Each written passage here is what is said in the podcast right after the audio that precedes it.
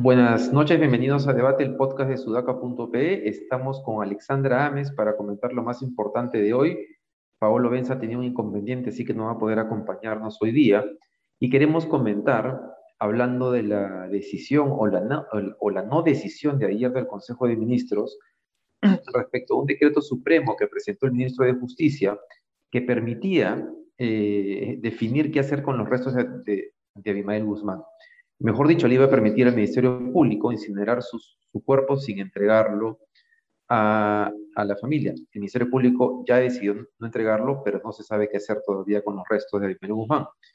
El problema está en que el ministro de Justicia presentó este decreto supremo para definir esta situación, eh, y ayer en Consejo de Ministros eh, ese decreto supremo no fue aprobado. 14, 15 ministros votaron en contra y solo 4 a favor, votaron a favor del decreto supremo Aníbal Torres, Pedro Franque, Cadillo de Educación y el canciller Maurtua. Y eh, a eso se suma que hoy día Bellido, en un evento público, cuando una periodista le pregunta si es cierto lo que pasó ayer, él dice que no, que el tema no se abordó. Eh, y ya diversas fuentes están confirmando que efectivamente sí se abordó el tema y que sí se votó y efectivamente la mayor parte de ese gabinete decidió no aprobar el decreto supremo y dejar que la fiscalía decida qué hacer con los restos de Abimael Guzmán. Eh, hay dos cosas que preocupan de esto que ha pasado. Voy a comenzar por la más, por la vinculada estrictamente a Bellido. Bellido está eh, mostrando una vez más que es una persona que miente con facilidad, que su habilidad, habilidad política no es solo habilidad política, sino que es una persona con capacidad de mentir y de negar la realidad para salir del paso sin con total desparpajo, ¿no? Eh, sin ningún rubor, o sea, es, eh, es una persona no creíble. Y vinculado a eso, creo que así como están las cosas, el Congreso debería llamar al ministro de Justicia Aníbal Torres para que explique qué cosa pasó ayer, porque está eh, la palabra de Bellido contra la información publicada por Epicentro y aparentemente no hay registro de qué pasó porque Bellido pidió antes de que se discutiera el tema, que todos los que no eran ministros saliesen de la sala. Entonces Bellido sabía claramente a dónde iba y necesitaba que no quedase registro de lo que iba a pasar en el Consejo de Ministros. ¿Cómo has visto el tema, Leo?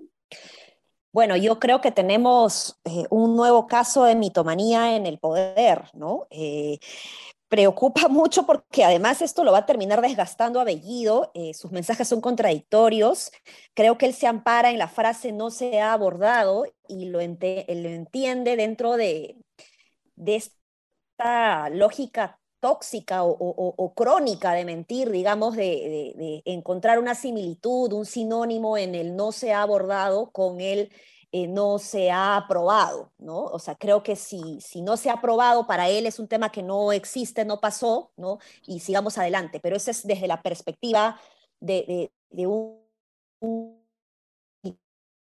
¿Por qué tendría que negar que se ha discutido esto en el Consejo de Ministros? Y bueno, lo que él está haciendo es devolverle la pelota al Ministerio Público, pero como dices, este, David, esto genera, genera preocupación porque no, no solo por el, el, sol, el mero hecho de, de, mentir y, y, y, de, y de ver cómo, cómo es que de alguna manera están tratando de esconder, digamos, eh, eh, indicios o registros de lo que ha pasado, ¿no? Habiendo sacado a, todo el personal que no era parte de, que no eran ministros, ¿no?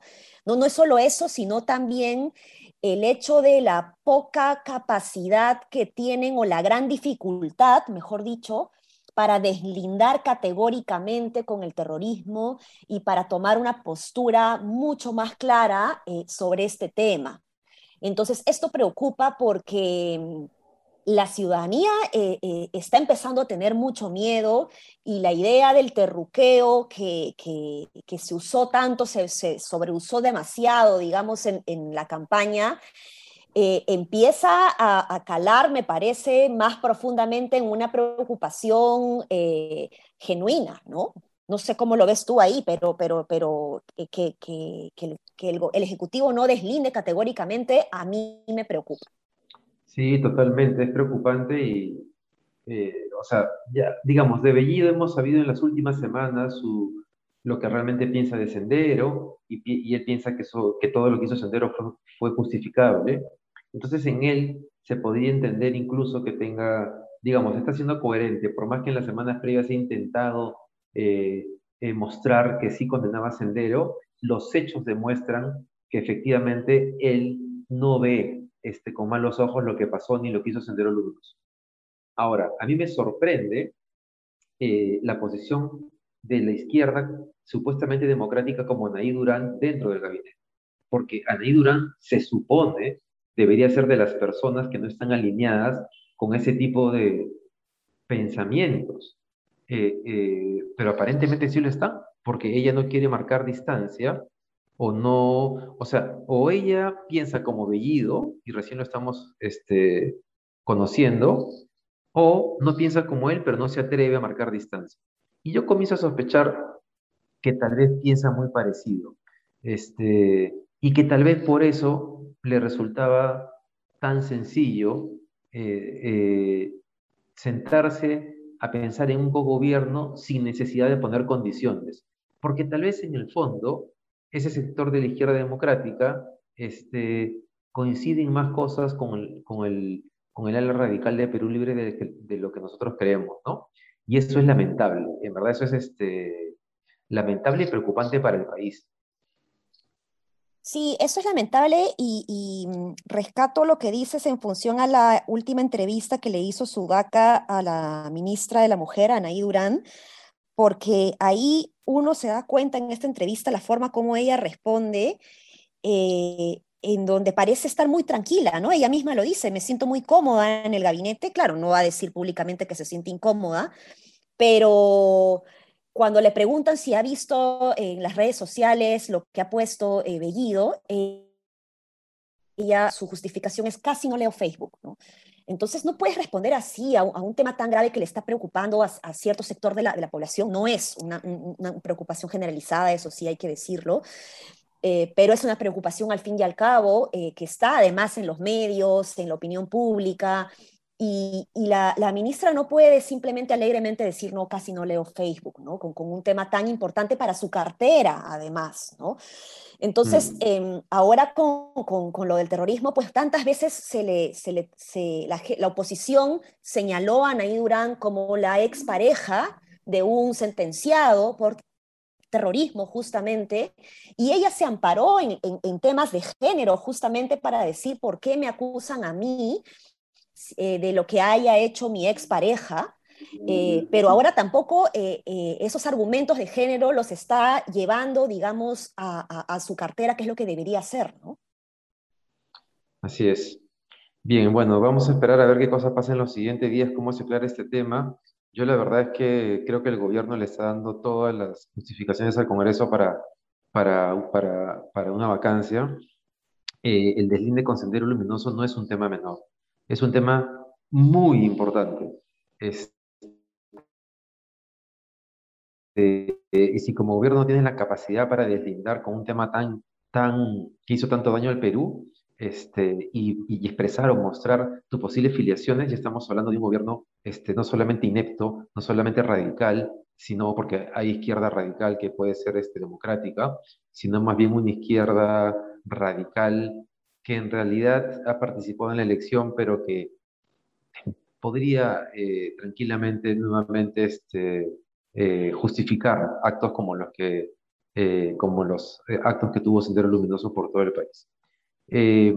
pasemos a otro tema que tiene que ver con, ayer lo comentábamos brevemente al final, el ataque que se produjo contra, contra el fiscal Abelino Guillén, y entre ayer y hoy también se ha sabido, yo no había visto esta noticia, pero lo he conocido ahora, que la resistencia, este grupo de derecha radical, digamos, la otra radicalidad que toma fuerza en el Perú, este, también inició una campaña en redes sociales para averiguar la dirección del periodista Jaime Chincha, eh, para ir a atacar y hacerlo pasar un susto, que es las palabras que ha usado la gente de la resistencia.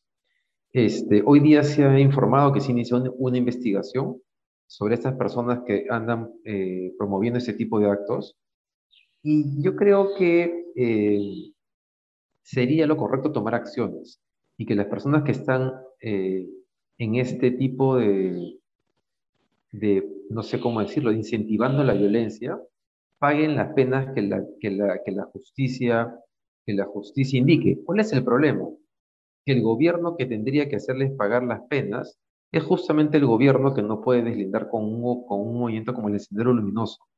Y ahí viene el problema de la polarización y la, eh, de la polarización del país y de tener un gobierno con estas actitudes. ¿Con qué autoridad el gobierno central va a decir que va a reprimir o que va a, o, que va a enjuiciar a los miembros de la resistencia cuando a la vez este, coquetea con, con Sendero Luminoso con el Movadef?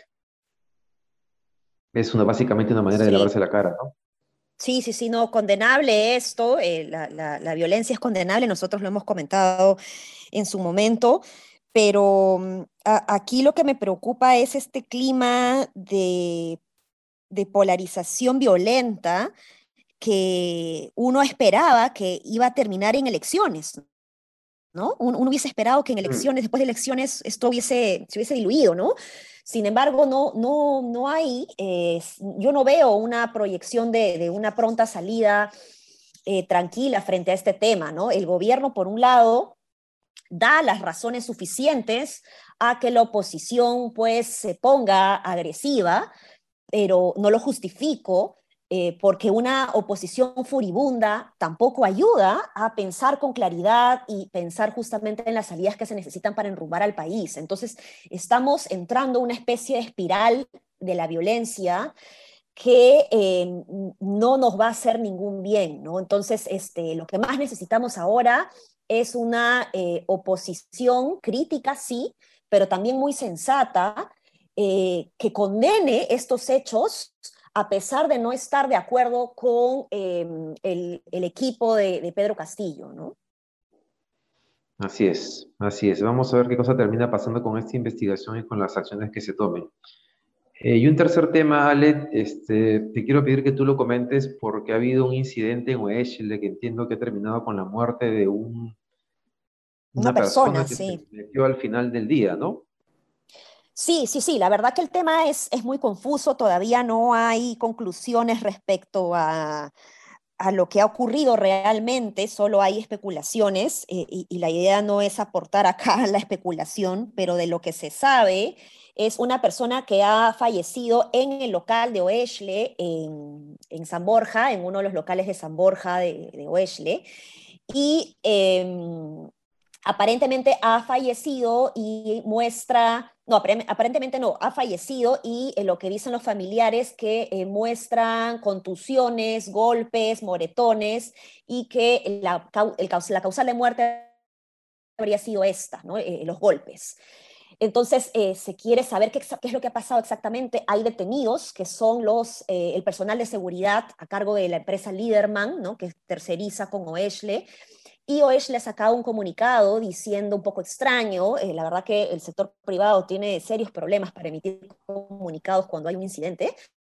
Ahí tienen, necesitan este, un David Rivera al, ataque, este, porque eh, dan a entender de que, claro, esta persona que ha fallecido entró molesta, entró agresiva, ¿no?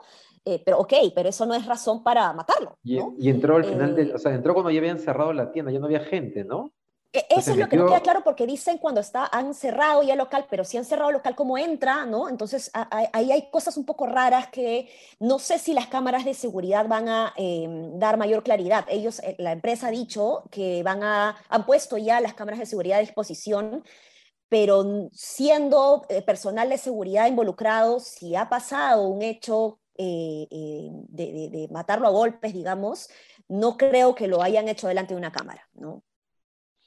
Así es, así es. Pero bueno, pero hay cámaras en todo, en todo lado ahora. Bien difícil que no esté registrado eso. Ya me imagino, bueno, la fiscalía se ha llevado todo el material audiovisual, así que pronto vamos a ver qué pasó, qué pasó específicamente.